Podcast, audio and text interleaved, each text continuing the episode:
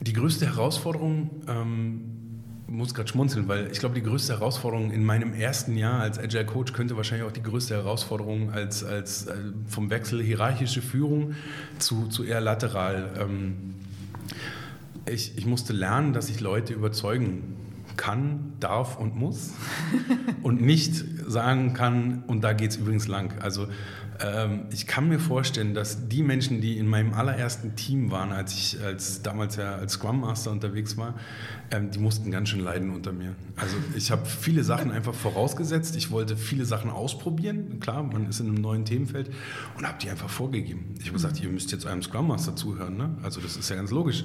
Ich, das ist meine Rolle. Ich weiß, ich habe zwar keine Führung hier, aber ich gebe euch das jetzt vor und ihr macht das jetzt. Ne? Und das Team war zu dem Zeitpunkt mal mehr, mal weniger stark zu sagen, du jetzt mal brems mal und äh, lass uns mal arbeiten. Ist nicht deine Rolle, ne? Genau, ist auch nicht deine Rolle und mhm. du kannst uns das auch nicht vorgeben. Mhm. Hallo und herzlich willkommen bei It's About Leadership, euer Podcast rund um Leadership und Führung. Euch erwarten spannende Interviews mit interessanten Menschen, eine Menge Inspiration und viele Impulse. Wir wünschen euch viel Spaß beim Reinhören.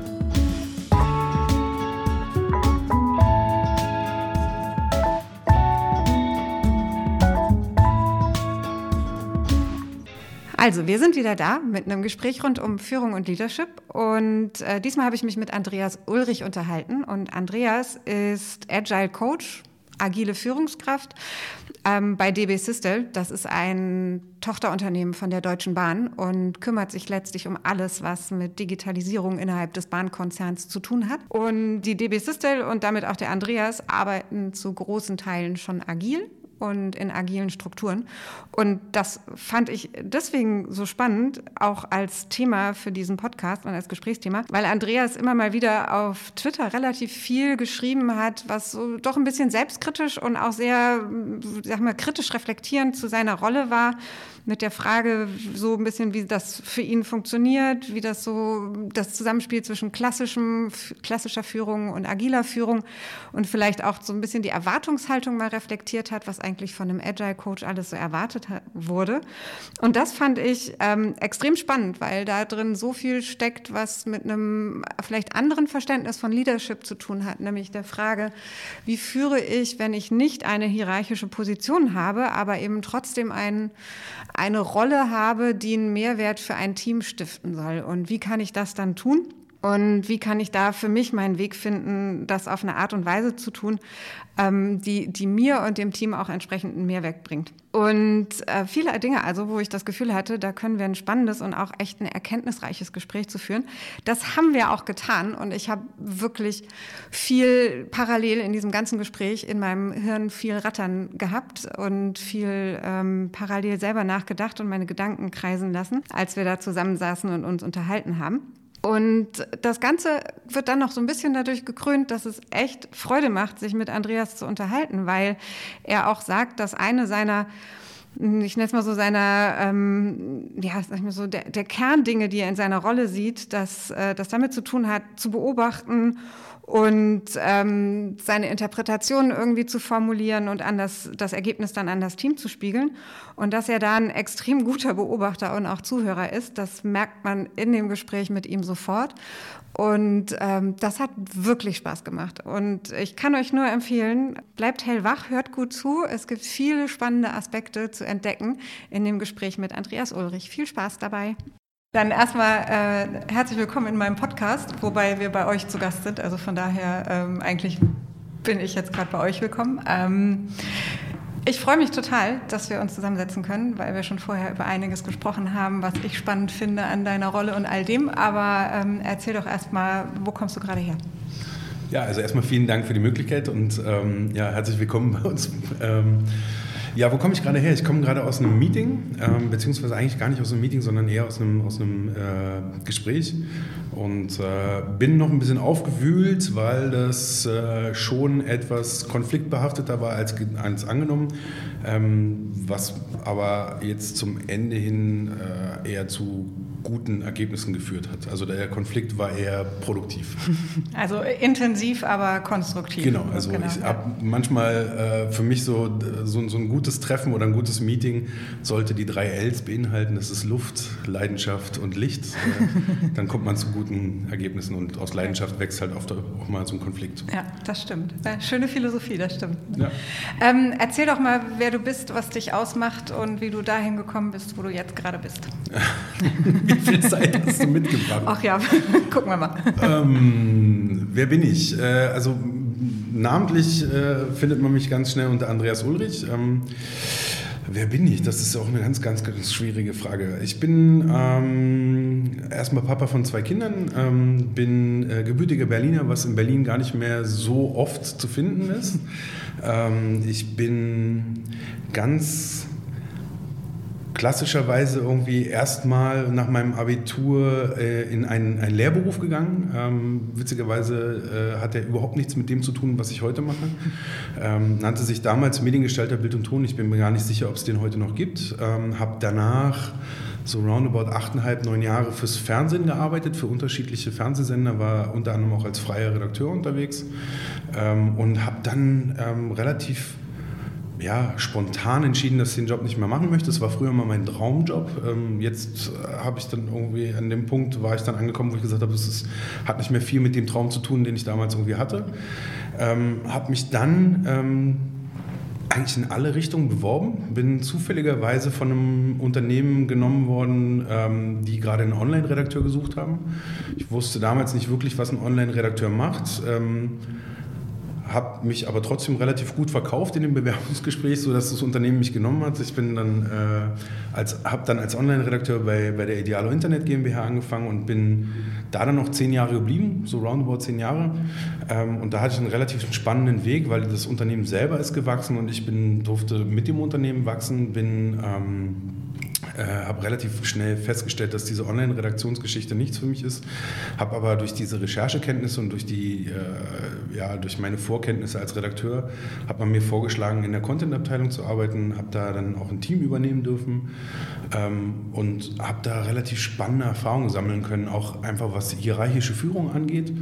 Habe dann für mich irgendwann auch ähm, den Weg gefunden, dass ich äh, auf die Art und Weise nicht unbedingt führen möchte, ähm, ist halt einfach auch ultra anstrengend, ständig Leuten sagen zu müssen, was, was sie tun sollen, das hinterher, zu kontrollieren und festzustellen, dass sie Fehler gemacht haben, weil sie halt eben nicht verstanden haben, was ich von ihnen wollte ähm, und das quasi einfach auf ihrem Weg gemacht haben. Und naja, ich habe mich dann selbst hinterfragt, bin dann auch dahinter gekommen, dass ich irgendwie anders arbeiten möchte. Ähm, und das hat dann nochmal so ein paar Monate gedauert, bis wir festgestellt haben, dass das ein relativ äh, spannender Weg ist, den, den andere Leute agil nennen. Ähm, und als das dann irgendwie klargezogen worden ist, habe ich festgestellt, dass wir ja schon ein paar Leute hatten, die in der Produktentwicklung äh, agil gearbeitet haben und der Schritt war dann relativ kurz. Ich habe das Angebot bekommen bei Idealo, wofür ich heute noch sehr, sehr dankbar bin, dann in diesem Bereich zu wechseln.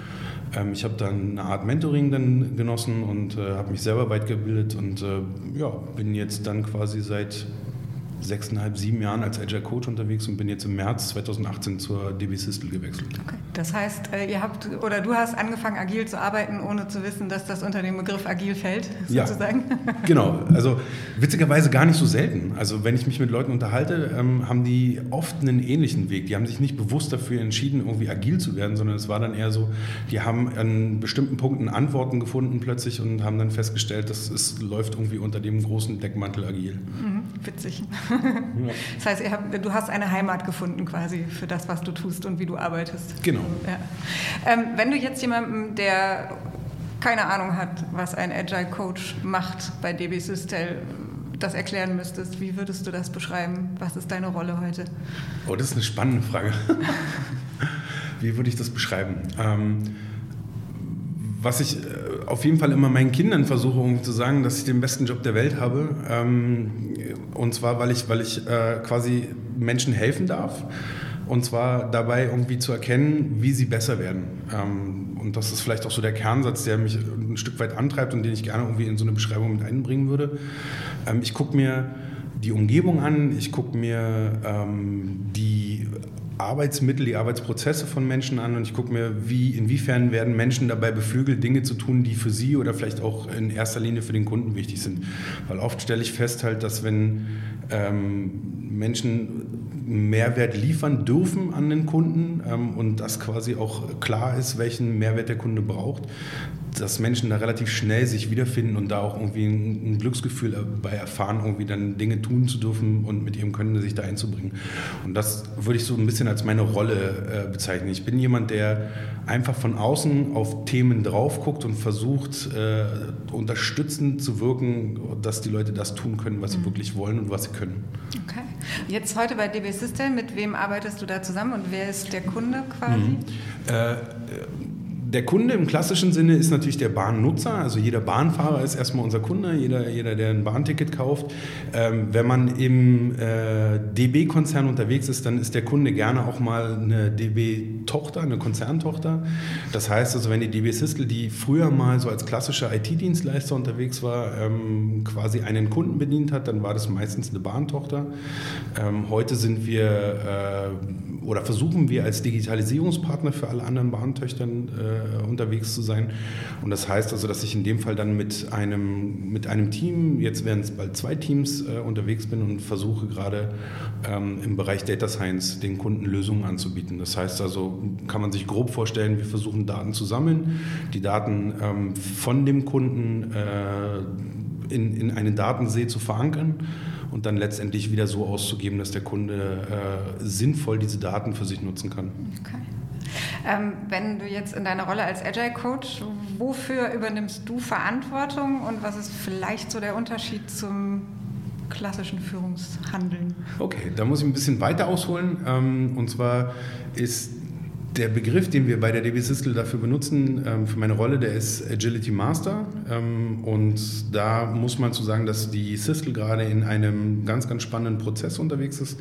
Die Systel ist, äh, hat sich entschieden, quasi von so, einer klassischen, von so einem klassischen Organigramm wegzukommen und versucht gerade ähm, Mitarbeiter dazu zu bewegen, sich selbst zu fragen, wie können sie denn am besten für die Kunden arbeiten ähm, und gibt ihnen dann auch die Möglichkeit, sich da in einem Team aufzustellen. Und so ein Team besteht halt aus, aus Umsetzenden, aus einem Agility Master und einem Product Owner. Ähm, und da sind die Führungsverantwortungen, die früher in der klassischen Hierarchie verankert waren, auf diese drei Rollen, die es dann da gibt, äh, umgesetzt worden.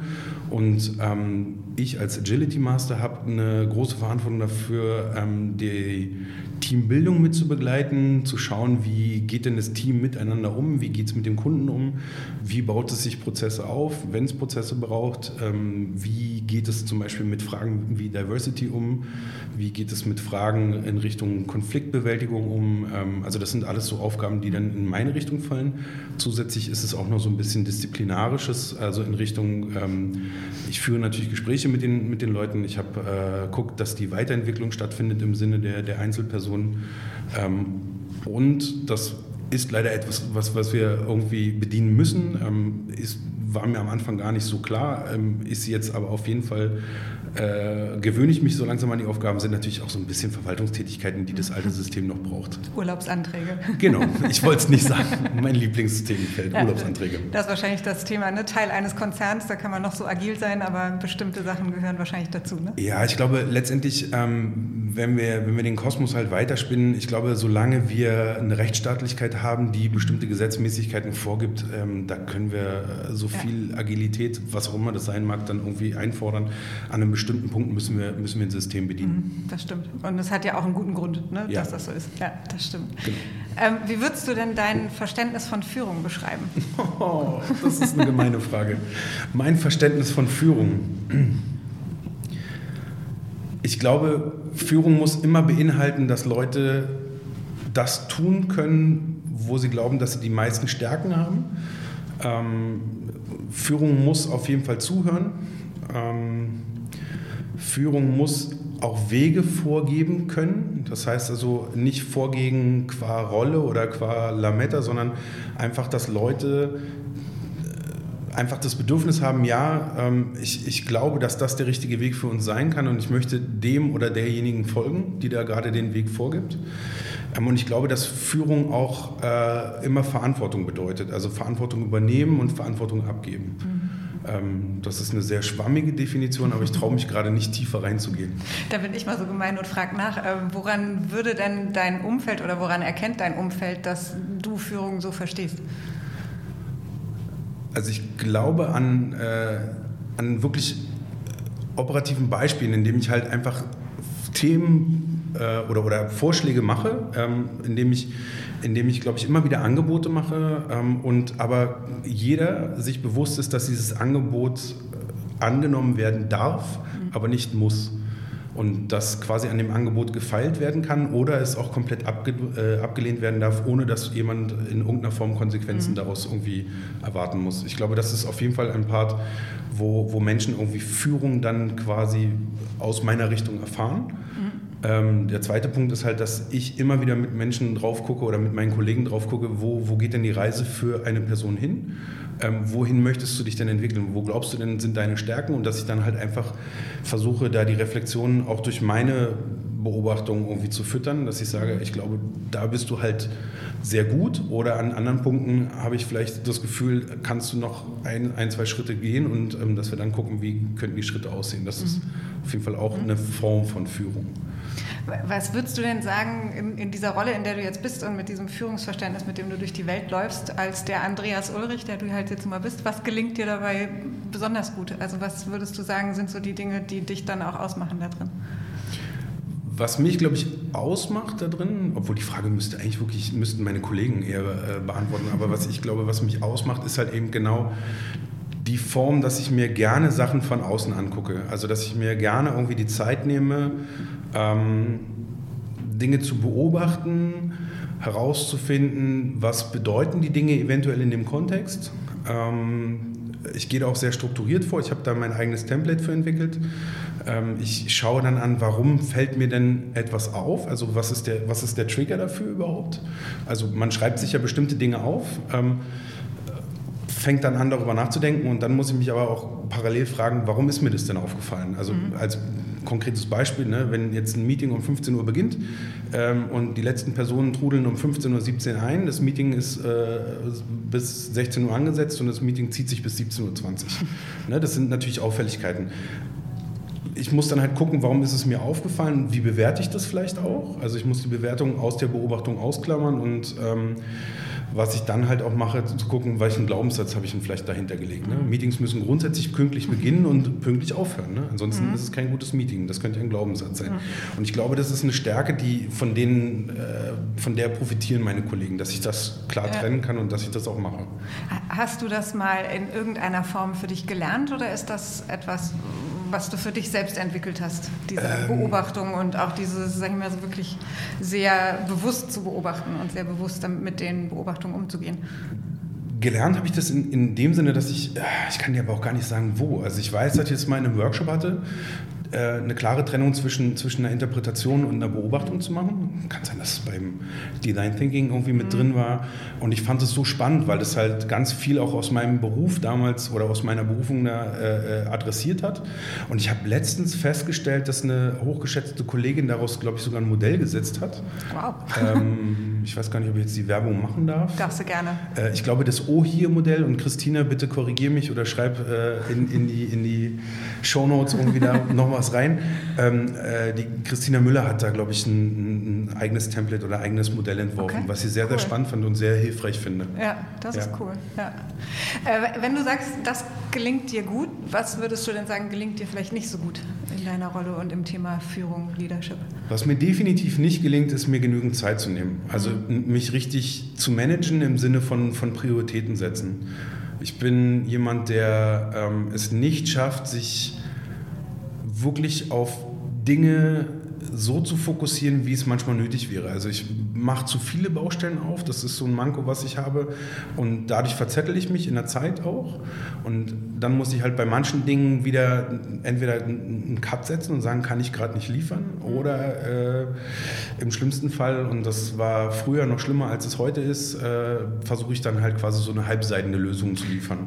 Und ähm, das ist gerade in der Aufgabe, wenn du mit Menschen arbeitest, immer ganz, ganz schlecht. Ja. Wodurch ist das besser geworden bei dir, wenn du sagst, früher war es schlimmer?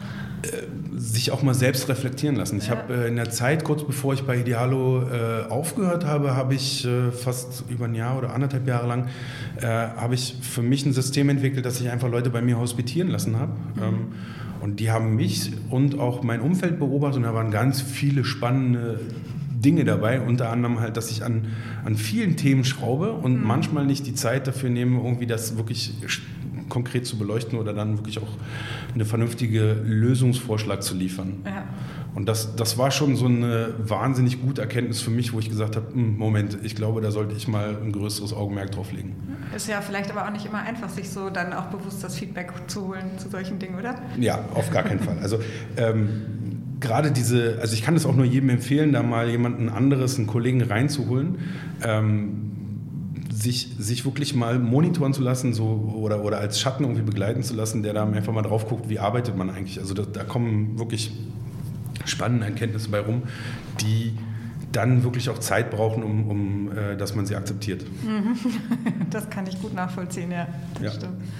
Ähm, du hattest vorhin gesagt, ihr seid bei DB Systel gerade in so einem Transformationsprozess und deine Rolle und dann gibt es noch den, die Umsetzer und war es der Scrum Master? Nee, wie heißt Pro Produkt? Oh, so, sag's nochmal. Genau. Die Rollen sind der Product Owner, ja. der hat eher eine Richtung wirtschaftliche Verantwortlichkeit äh, und auch eher in dem Kundenkontakt, ähm, plus die Priorisierung der, der Arbeitspakete natürlich. Dann gibt es das Umsetzungsteam ähm, und es gibt den Agility Master. Okay. Ja, gut, danke schön. Ähm, ich könnte mir vorstellen, dass beim Einführen dieser Strukturen nicht jeder sofort Hurra geschrien hat. Äh, wie war das für dich mit dieser Rolle und sich neu finden in dieser ganzen Organisation? Für mich war das relativ einfach. Ähm ich bin quasi mit dem Wissen, dass es das gibt, zu Cisco gewechselt. Mhm. Ähm, das war einer der Punkte, warum ich gesagt habe, ich habe hier Gestaltungsspielraum, ich möchte hierher. Ähm, nicht, dass ich den bei Idealo nicht gehabt hätte, äh, aber es ist halt einfach so, ich wollte was Neues haben. Ich wollte nach knapp zehn Jahren bei Idealo irgendwie einfach mal irgendwie andere Wirksamkeit für mich erfahren und habe äh, bewusst die Cisco ausgewählt, weil ich hatte hier schon Kontakte hin und wusste, dass, dass dieses, dieses ja, dieser, diese große Reise hier beginnt mit der Transformation. Mhm. Von daher war es für mich ein sehr positiver Weg äh, äh oder eine sehr positive Möglichkeit zu sagen, ähm, ich habe hier einen Spielraum, den ich selber gestalten darf. Und ähm, durchaus, um deine, deine Frage irgendwie komplett zu beantworten, gibt es genügend Leute bei der Sistel, die dafür natürlich auch äh, sich scheuen, diese Möglichkeit zu ergreifen, weil das was ganz Neues ist. Da ist, da ist ganz viel Angst meiner Meinung nach auch dahinter, begründete Angst, weil man ja nicht weiß, ähm, was passiert denn da eigentlich, wenn ich jetzt selbst gestalten muss. Mhm. Ähm, das, das kann sehr positiv sein, ähm, kann aber auch total negativ sein, weil man halt einfach Dinge in die Hand nehmen muss, die man vorher ja überhaupt nicht bearbeiten musste, wo man, wo man sich in neue Themenfelder reinarbeiten muss, wo man ähm, vielleicht sich auch komplett neue Positionen irgendwie erarbeiten muss. Ich kann mir zum Beispiel auch vorstellen, dass das ein Thema ist für Leute, die ähm, vor Jahren in einem Unternehmen angeheuert haben, wie der Sistel, die gesagt haben, ich habe hier, hab hier eigentlich meinen Karrierepfad geplant ne? und jetzt, jetzt nehmt ihr mir den weg. Also mhm. das ist ja die Wahrnehmung vielleicht, die dahinter ist. Was soll ich meinen Nachbarn erzählen? Ne? Was erzähle ich mhm. meiner Familie? So, ich bin plötzlich nicht mehr Gebietsleiter, sondern ich bin jetzt der äh, Product Owner oder der mhm. Agility Master. Damit kann doch heute keiner was anfangen. Mhm. Noch nicht, genau. wahrscheinlich. Ne? Noch ja. nicht, ne? aber ja. durchaus sind da, sind da äh, ähm, genügend Leute in der Sistel, die sagen, ich habe damit noch Bauchschmerzen und ich habe damit mhm. Probleme. Und ähm, um da jetzt mal ein kleines, äh, eine kleine Lanze zu brechen, ich finde, dass die Liebeshistel da ein relativ cleveres System äh, installiert hat, um diese Leute zu begleiten. Also es gibt durchaus Workshops, es gibt äh, genügend Personal, die sich äh, da quasi in die Richtung bewegen, um an, andere Leute zu unterstützen.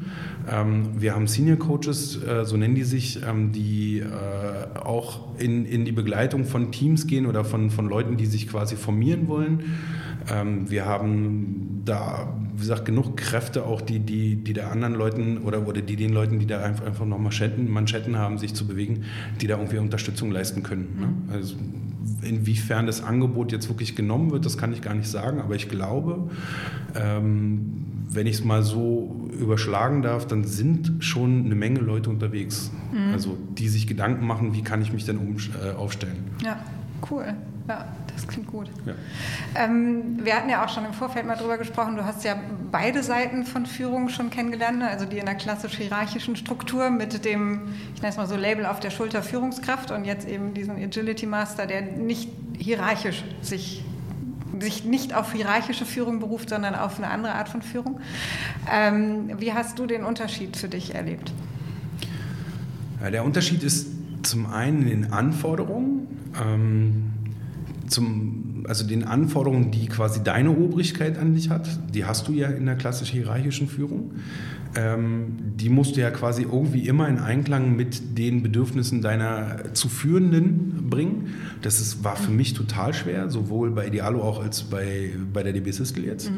ähm, weil die oftmals gar nicht zusammengepasst haben. Also rein von, von, von dem, wie quasi die Operative dann äh, unterwegs war, plus den äh, mir gesteckten Zielen ähm, von, von meinen Chefs, das war oft nicht kompatibel zueinander. Mhm. Also beziehungsweise nur, nur sehr schwer und ähm, sich da einen geeigneten Weg zu denken oder den zu finden, das war teilweise eine Höllenarbeit für mich. Ähm, was ich dann auch festgestellt habe, ist halt einfach, dass du ähm, schnell verfällst in, in, in, wenn es Prozesse gibt für bestimmte Themen, dann nutzt du die auch. Ne? Mhm. Also, und das, das, macht, also das macht es bequemer, ähm, aber das trifft halt nicht den Kern. Also mein Lieblingsbeispiel ist immer so ein Mitarbeitergespräch. Mhm. Ähm, es gibt einen Prozess, es gibt ein, ein Formular und es ist natürlich total einfach, sich an diesem Formular lang zu hangeln. Ne? Aber habe ich damit quasi genau das adressiert, was mein Gegenüber gerade wirklich braucht? Ne?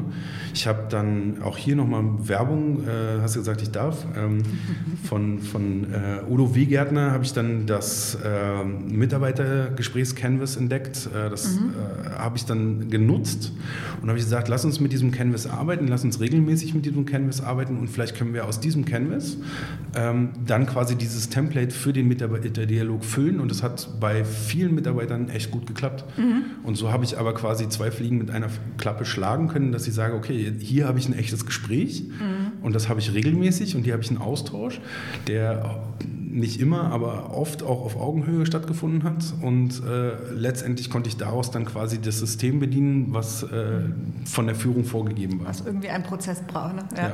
ja. Genau, also ich glaube, die größte Schwierigkeit ist einfach, dass du zwei sehr, sehr unterschiedliche, ähm, ich, ich nenne es jetzt mal Stakeholder hast, also mhm. die, die beide ganz unterschiedliche Bedürfnisse an dich, an deine Rolle haben und, und die oft nicht zusammenzuführen sind. Mhm. Was war denn für dich persönlich so in diesen ganzen Jahren der Führungserfahrung, egal in welcher Form, ne? hierarchisch, nicht hierarchisch, was war denn für dich persönlich so die größte Herausforderung? Die größte Herausforderung, ähm, muss gerade schmunzeln, weil ich glaube, die größte Herausforderung in meinem ersten Jahr als Agile Coach könnte wahrscheinlich auch die größte Herausforderung als, als äh, vom Wechsel hierarchische Führung zu, zu eher lateral. Ähm, ich, ich musste lernen, dass ich Leute überzeugen kann, darf und muss und nicht sagen kann, und da geht es übrigens lang. Also ähm, ich kann mir vorstellen, dass die Menschen, die in meinem allerersten Team waren, als ich als damals ja als Scrum Master unterwegs war, ähm, die mussten ganz schön leiden unter mir. Also ich habe viele Sachen einfach vorausgesetzt. Ich wollte viele Sachen ausprobieren. Klar, man ist in einem neuen Themenfeld und habe die einfach vorgegeben. Ich habe gesagt, ihr müsst jetzt eurem Scrum Master zuhören. Ne? Also das ist ja ganz logisch. Ich, das ist meine Rolle. Ich weiß, ich habe zwar keine Führung hier, aber ich gebe euch das jetzt vor und ihr macht das jetzt. Ne? Und das Team war zu dem Zeitpunkt mal mehr, mal weniger stark stark zu sagen, du jetzt mal brems mal und äh, lass uns mal arbeiten. Ist nicht deine Rolle, ne? Genau, ist auch nicht deine Rolle und mhm. du kannst uns das auch nicht vorgeben. Mhm. Und, aber hast du die Rückmeldung dann auch bekommen? Ja. ja. Äh, später mehr, aber am Anfang war, glaube ich, noch so eine gesunde Vorsicht. Ne? Da ist ein ja. neuer, neuer Kollege äh, in einer neuen Rolle. Die Scrum war damals auch noch nicht so hundertprozentig etabliert bei Idealo. Also wir haben, waren da noch in so einem Findungsprozess. Und mhm. äh, also das erste Jahr ich glaube, ich war echt anstrengend. Also, und ich glaube, das ähm, kommt immer mal wieder durch, dass ich ähm, ja dass ich gerne was vorgeben möchte und dass ich mich da ausbremsen muss. Mhm. Und ähm, witzigerweise habe ich aber auch da eine super Kollegin, wenn ich mit ihr zusammenarbeite, die dann immer sagt, du bist gerade wieder auf so einem Pfad, wo du deine Fragen genau so formulierst, dass du quasi das, was du gerade im Kopf hast, hörst. Mhm. So und ähm, diese Rückmeldung ist super spannend und auch sehr, sehr hilfreich für mich. Wie kommt man an so ein oder wie kommt man zu so einem Zusammenarbeitsverhältnis, dass das selbstverständlich wird, was du gerade schilderst, dass ein Kollege oder eine Kollegin einem sagt, Moment, hier gehst du gerade, du, du überpaced gerade oder wie auch immer ich das formulieren würde. Also mit der Kollegin, die ich gerade meine, äh, liebe Lisbeth, ähm, das hat irgendwie Klick gemacht bei uns. Also wir mhm. kennen uns aus Idealo-Zeiten. Wir sind jetzt zusammen auch zur, zur, zur Bahn gewechselt, beziehungsweise sie ist dann nachträglich äh, hier zu DB Siskel gekommen. Bei uns hat es einfach Klick gemacht. Das war mhm. irgendwie äh, relativ schnell klar, dass wir miteinander arbeiten können. Wir haben dann irgendwie an bestimmten Workshops angefangen, miteinander zu arbeiten, sind dann auch in verschiedene andere Kontexte zusammen reingegangen.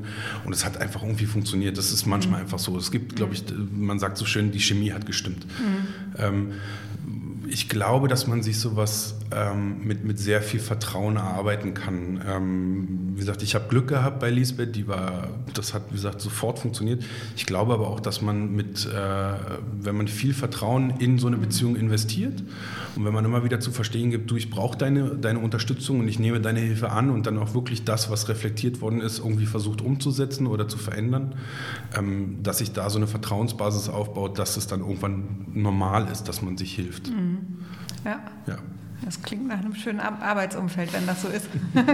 ja, mit ja. ihr ist es auf jeden Fall so. Ja, sehr cool. Wer oder was hat dich denn geprägt in deinem Weg zu deinem heutigen Verständnis von Führung und der Art und Weise, wie du es lebst? Wer hat mich geprägt?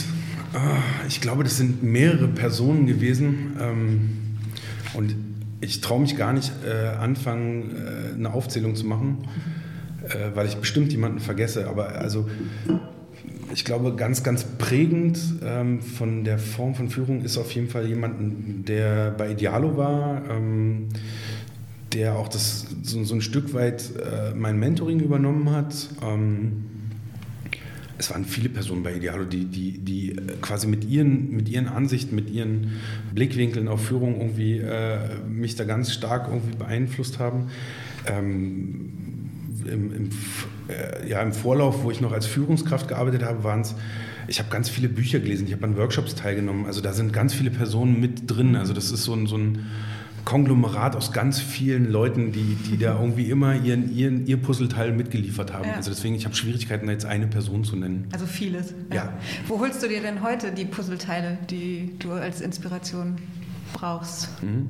Ähm, ich bin immer noch gerne Intrinsifier. Äh, also das Intrinsify Me Netzwerk ähm, hat, äh, gehört zu den Puzzleteilen dazu.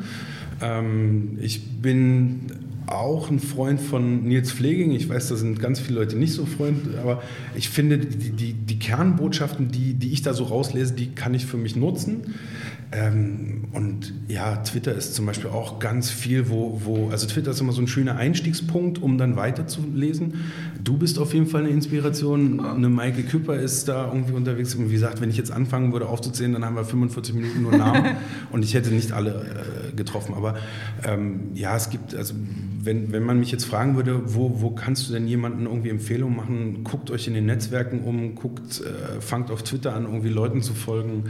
lest ein, zwei Bücher, ähm, und, und fangt halt einfach an, auch auf Meetups zu gehen. Ich war zum Beispiel früher sehr viel auf Meetups. Mhm. Es mhm. ist jetzt so ein bisschen untergegangen. Ähm, du hast zwei Kinder, ne? Das ja, aber also ich habe unheimlich viele Leute kennengelernt, habe unheimlich viele Themen beleuchten können durch die Meetups. Berlin ist jetzt auch natürlich prädestiniert. Wir haben eine riesige Meetup-Szene. Aber also das wären so meine Empfehlungen ja. für jemanden, der sich das erste Mal mit Themen beschäftigen möchte. Das stimmt. Also das mit den Meetups kann ich bestätigen und äh, ich gucke auch immer ein bisschen neidisch auf das, was so in Berlin alles passiert und was man da machen machen könnte, wenn man so viel Zeit hätte. Also von daher, das ist mit Sicherheit etwas. Ähm, du beschäftigst dich ja mit Führung ne? auf ganz vielen Ebenen, theoretisch, du machst es und so weiter und so fort. Unabhängig von dem, was du selber heute tust, was ist so deine Vision, wie sich das ganze Thema Leadership, Führung in den nächsten Jahren so entwickeln wird? Oh. Das ist auch eine gemeine Frage. Was ist meine Vision? Ich habe ich keine hab gemeinen Fragen, ich habe nur gute Fragen. ähm, habe ich mir gar noch, also habe ich mir wirklich noch gar nicht so stark Gedanken gemacht, was, wo, wo ich mir Führung quasi in den nächsten Jahren oder in den nächsten ja, Jahrzehnten vorstelle. Ich glaube, ähm, Führung funktioniert dann, wenn wir alle in unseren Aufgaben aufgehen und quasi damit irgendwie was schaffen, was andere Leute als wertvoll empfinden. Und wenn das quasi dann Quintessenz von dem ist, was, was es in, in ein paar Jahren oder in ein paar Jahrzehnten gibt, wäre das großartig. Wie das aussieht, fällt mir gerade total schwer zu beschreiben. Also ich glaube, ähm, und vielleicht äh, generieren wir damit jetzt einen riesen Shitstorm, ich weiß es nicht, ich glaube, dass es sinnvoll ist, immer mal irgendwie eine Rolle zu definieren, die in einem bestimmten Fall eine Entscheidung treffen darf, muss und soll. Ähm, nämlich immer dann, wenn es nicht weitergeht. Ne? Das kann auch eine schlechte Entscheidung sein. Wenn man danach die Chance hat, diese Entscheidung irgendwie anzufechten, auszuwerten und, und dann umzudenken ähm, und sich trotzdem aber erstmal bewegt, glaube ich, macht das total Sinn. Von daher würde ich, würde ich auch Führung in, in, in in der Reihenform, wie wir es jetzt gerade irgendwie verstehen, nicht immer nur auf alle dürfen äh, beschränken, sondern ich würde sagen, es macht durchaus Sinn, irgendwie zu, zu gucken, wer darf in welchen Fällen irgendwie die letzte, das mhm. letzte Wort haben. Und das könnte vielleicht so, so ein Thema sein, was, was dann am mhm. Ende ist, dass man halt einfach ähm, Führung so definiert, dass es für, für bestimmte Teilbereiche einfach einen vertrauenswürdigen Entscheider gibt. Mhm. Und mhm. ähm, dass da dann halt einfach Leute sagen, ja, damit kann ich leben und das so können wir uns vorwärts ja, bewegen. Finde ich spannend, was du beschreibst, weil ich glaube auch, dass ähm, viele Dinge sich dahin entwickeln werden, dass dass es darum geht, dafür zu sorgen, dass Leadership da ist, wo es passieren soll. Also bei denen, die die Kompetenz haben, bei denen, die äh, die entsprechenden Perspektiven mit reinbringen. Ähm, und dass es aber gleichzeitig aus meiner Sicht zumindest nicht funktionieren kann, ohne eine gewisse Struktur, in der bestimmte Entscheidungsfindungen geregelt sind, in der bestimmte Rahmenbedingungen geregelt sind. Und die finden sich wahrscheinlich dann auch wieder mal bei einer Person. Ne? Also dass das dann auch doch wieder personengebunden ist. Und ähm, ja. Also. Genau. Also um das nochmal spannender äh, Ansatz, den, den, der mir da gerade durch den Kopf schießt, den du gerade genannt hast. Es muss ja nicht qua immer jemand sein, der, der dafür bestimmt ist, sondern dass man einfach auch Entscheidungsmodi für, dich mhm. hat, für sich hat, um zu sagen, hey, wir 8, 9, 10, 15 Leute, wir können gerade keine Entscheidung treffen, aber wir wissen genau, wen wir jetzt an, an Bord holen müssen, der für uns ja. die Entscheidung trifft. Und wir 15, wie viel auch immer, sind mit der Entscheidung erstmal fein und gehen damit los. Mhm. Na, also genau diesen Modus zu haben, entweder einen Entscheider in dem Kontext zu haben oder oder zu wissen, wen nehmen wir denn jetzt, der eine mhm. Entscheidung treffen darf. Ja, genau. Und auch manchmal ist es ja so was Banales wie in manchen Sportmannschaften oder so. Wir entscheiden immer alles gemeinsam, aber wenn wir uns nicht einig sind, dann entscheidet so und so, genau. welche Variante wir wählen. Ne? So, ja. ja, das stimmt. Und gleichzeitig glaube ich auch, die, die Struktur braucht es ja auch, damit man nicht damit Energie verschwendet. Weil wenn das nicht geklärt ist, kostet es ja einfach nur Energie, die man nicht für die Themen hat, mit denen man sich eigentlich beschäftigen muss. Mhm, also, ganz genau. Ja, so ja. die Balance ist, glaube ich, ganz gut. Sehr cool. Ähm, so, jetzt habe ich einmal ganz kurz den Faden verloren, weil ich das gerade echt spannend fand. Aber ich werde ihn bestimmt gleich wiederfinden. Ähm, wenn du jetzt, was ja bestimmt auch manchmal vorkommt, mit jemandem zu tun hast, der quasi der Andreas Ulrich am Anfang seiner Agile Coach Karriere ist, was würdest du dem als Empfehlung oder als ja, Ratschlag finde ich immer so hart, ne? weil keiner ist genauso wie du, aber was würdest du als Empfehlung mit auf den Weg geben? Als Empfehlung würde ich, glaube ich, sagen, ähm, befass dich mal mit dem Thema Agilität in einer Weise, dass du alles hinterfragst, was da steht. Das habe ich nämlich nicht gemacht. Ich habe mhm. erstmal ganz viel als gegeben genommen. Ne? Und ähm, das hat unter anderem auch dazu geführt, dass ich ganz viele Dinge ausprobiert habe, was ich erzählt habe, dass das Team da leiden musste. Ähm, befasst dich auf jeden Fall auch mit der Theory of Constraints. Ähm, befasst dich. Verrat mal kurz für jemanden, der es nicht kennt, was sich dahinter verbirgt. Das ist, also Theory of Constraints ist die Engpasstheorie. Ähm, da kommt eigentlich klassisch, also äh, Goldwett ist da der, der, an, der Mann schlechthin, dessen Bücher man gelesen haben sollte, aber grundsätzlich geht es darum, irgendwie äh, zu finden in einem Produktionsumfeld ähm, zu finden, wo, wo ist die Schwachstelle, wo ist der Engpass und mit diesem Engpass zu arbeiten, zu sagen, okay, wenn ich mir diesen Engpass angeguckt habe ähm, und den in irgendeiner Form so bediene, dass die, dass die äh, Durchlaufzeit dadurch ähm, verbessert wurde, beziehungsweise der Durchsatz verbessert wird, ähm, dann gucke ich mir an, wo ist der nächste Engpass. Also da ist eine Theorie dahinter, dass man sagt, es wird nie ohne eingeben, aber freu dich darüber, dass du ihn gefunden hast. Ähm, nimm, die den, nimm ich sie im Ganzen an und guck dann, wo der nächste entsteht. Das war jetzt ganz grob. Ne? Also jeder, jeder TOCler ja. wird jetzt gerade im, im, Dreieck springen. Ähm, aber was ich auch sagen würde, schließ dich mit anderen Leuten kurz, die, die einen ähnlichen Weg wie du gehen wollen und schließ dich mit anderen Leuten kurz, die, die äh, einen ähnlichen Weg oder, oder einen Weg gegangen sind schon. Ne? Da sind wir wieder bei dem Thema Meetup, ähm, hör Podcasts, also hör den Leuten zu, die, die da schon Erfahrungen gemacht haben und ähm, mach aber durchaus auch irgendwie eine Art Murmelgruppe oder sowas auf, wo, wo, wo, du, wo du gegenseitig dich äh, pusht mit Leuten, die den gleichen Weg gerade gehen. Ja. Ich glaube, du sammelst damit echt gute Erfahrungen und kannst dich da sehr gut austauschen zu aktuellen Problemen. Warum sage ich das? Ähm, erfahrene Leute haben oft die Neigung, und ich schließe mich da gar nicht aus, Dinge aus einem ganz anderen aus einer ganz anderen Flughöhe zu beleuchten. Ne? Also die befassen sich dann, ich sage es jetzt mal polemisch, die befassen sich mit Pille-Palle-Problemen nicht mehr. Ne? Die sind dann schon ganz woanders. Mhm. So, während jemand, der gerade in das Thema neu einsteigt, einsteigt, natürlich eine ganz andere Sichtweise auf bestimmte Problemfelder hat. Und andere Fragen. Ja. Genau, und ganz ja. andere Fragen, genau. Ja, das stimmt. Cool. Äh, wenn du komplette, also ne, wir schließen, wir, wir gehen mal davon aus, es ist egal, ob jemand lebt oder nicht mehr lebt oder berühmt ist oder wie auch immer. Wenn du dir jemanden aussuchen dürftest, mit wem du dich über Leadership und Führung unterhalten dürftest, wer wäre das? Egal ob lebend oder nicht mehr lebend oder wie auch immer. Also wenn ich der Sprache mächtig wäre, wäre es der, der Dalai Lama. Mhm. Ähm, ich glaube, der schafft es auf eine sehr sanfte Art und Weise, Menschen zu beeinflussen. Ähm, der erreicht auch nicht alle, offensichtlich nicht. Ähm, aber ich glaube, das ist eine Person, mit der würde ich gerne mal irgendwie mich mal ein, zwei Stunden in den Raum einschließen und einfach mal irgendwie alle Fragen in Richtung, wie kriegt man das hin, dass Menschen einem zuhören und auch äh, quasi dem Glauben schenken, was, was man so erzählt und, und sich darüber freuen, was man so erzählt. Also ich glaube, der kann mir keine Antworten geben in dem Sinne, dass er sagt, so machst du das, aber ich glaube, der hat, der hat eine wahnsinnig also ich habe wenn ich den sehe, der hat eine wahnsinnig angenehme Persönlichkeit und also es würde einfach mir schon helfen, da sich mal mit ja. ihm auszutauschen. Ja, das stimmt. Ja, das ist, äh, ist ein, glaube ich, ein sehr spannender Gesprächspartner, weil er ja ganz offensichtlich irgendetwas hat und mitbringt, was dazu führt, dass Menschen ihm folgen und dass Menschen ihm zuhören. Ne? Also das ist schon beeindruckend. Und das ohne formale Macht. Also von daher. Genau, also äh, man muss dazu sagen, er hat natürlich äh, in, in dem Sinne schon äh, eine, eine Art formale Macht, weil er eingesetzt worden ist. Er ist ja quasi als das erleuchtete Kind eingesetzt worden. Also von daher hat er ja schon irgendwie per Rolle irgendwie schon ein Machtverhältnis. Was ich aber spannend finde, ist, dass das seine Person überhaupt nicht, also man kann es nicht festmachen. Mhm. Man sieht es weder an Kleidung noch an seinen, seinen, seinen er gibt ja keine, keine Dekrete aus oder er mhm. befiehlt ja nicht.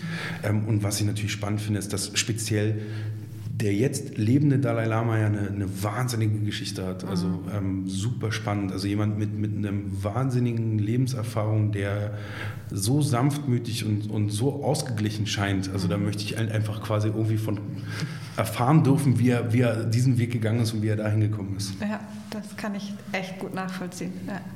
Ähm, ich komme schon zu meiner äh, letzten Frage und die ist an sich eine äh, ein bisschen eine paradoxe Frage, insofern, dass es die Frage ist, was habe ich dich nicht gefragt über das Thema Führung und Leadership, was dir noch wichtig wäre oder wo du sagst, das wäre noch was, was irgendwie das ganze Thema für dich rund machen würde?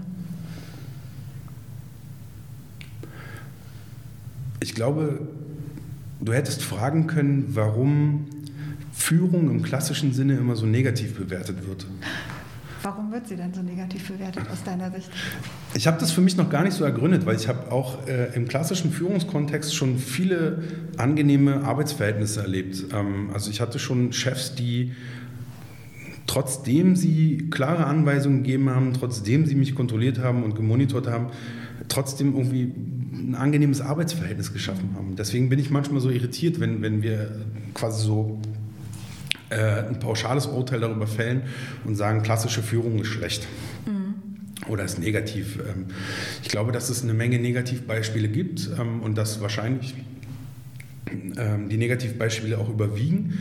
Aber ich, ich würde sie aus meinem persönlichen Erfahrungsgrad gar nicht als so negativ bezeichnen.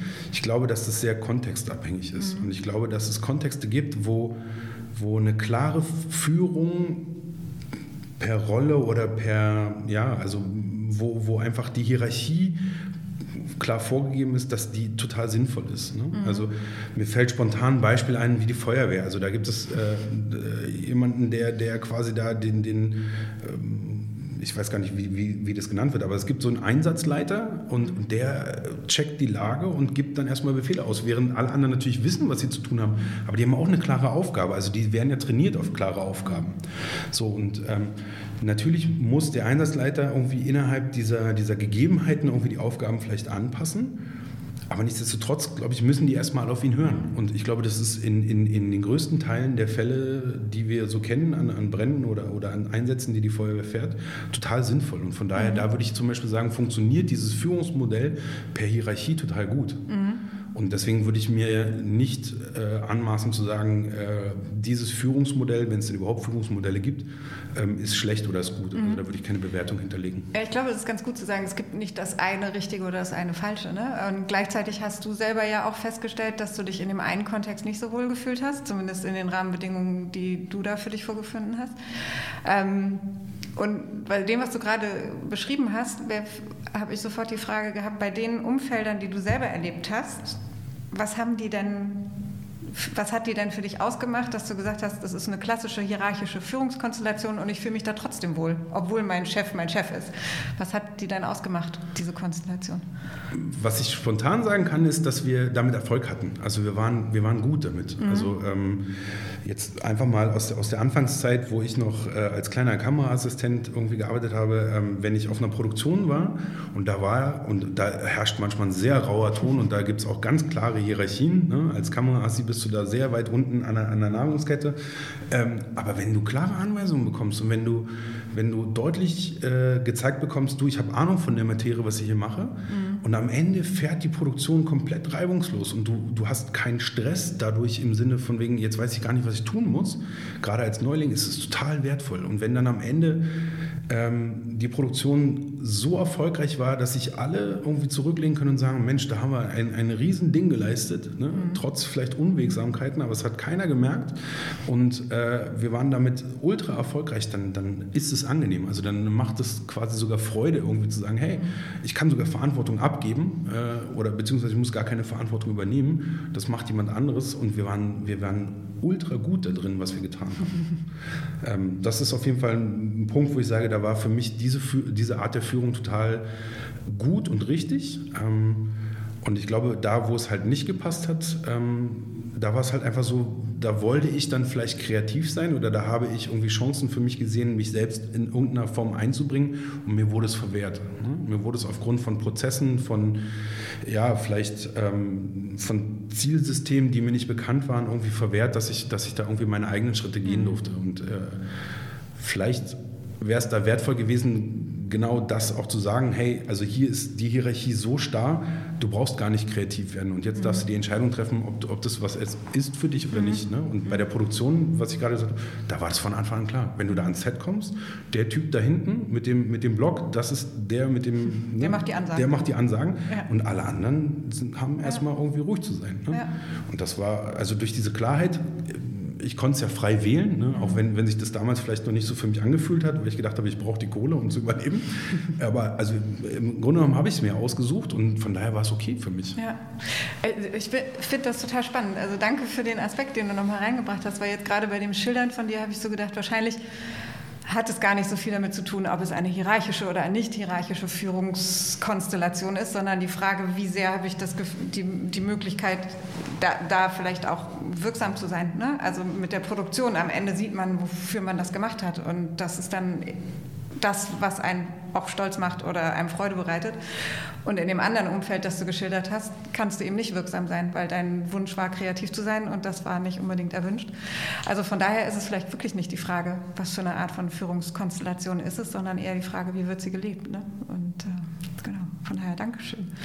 Ähm, ganz herzlichen Dank, weil damit habe ich zumindest alle meine Fragen durch und äh, finde jetzt auch keine neue, was aber, glaube ich, auch gut passt. Von daher ganz herzlichen Dank fürs Gespräch, Andreas. Hat mir mega Spaß gemacht.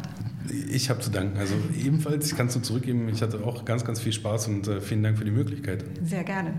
Das war sie, unsere aktuelle Folge von It's About Leadership, euer Podcast rund um Leadership und Führung. Wir freuen uns auf eure Kommentare und Anregungen. Infos zu unseren Gesprächspartnern findet ihr wie immer in den Show Notes. Und wenn euch unser Podcast gefallen hat, dann hinterlasst doch ein Sternchen, ein Like oder ein Herzchen auf der Plattform, auf der ihr uns gerade hört. Bis zum nächsten Mal.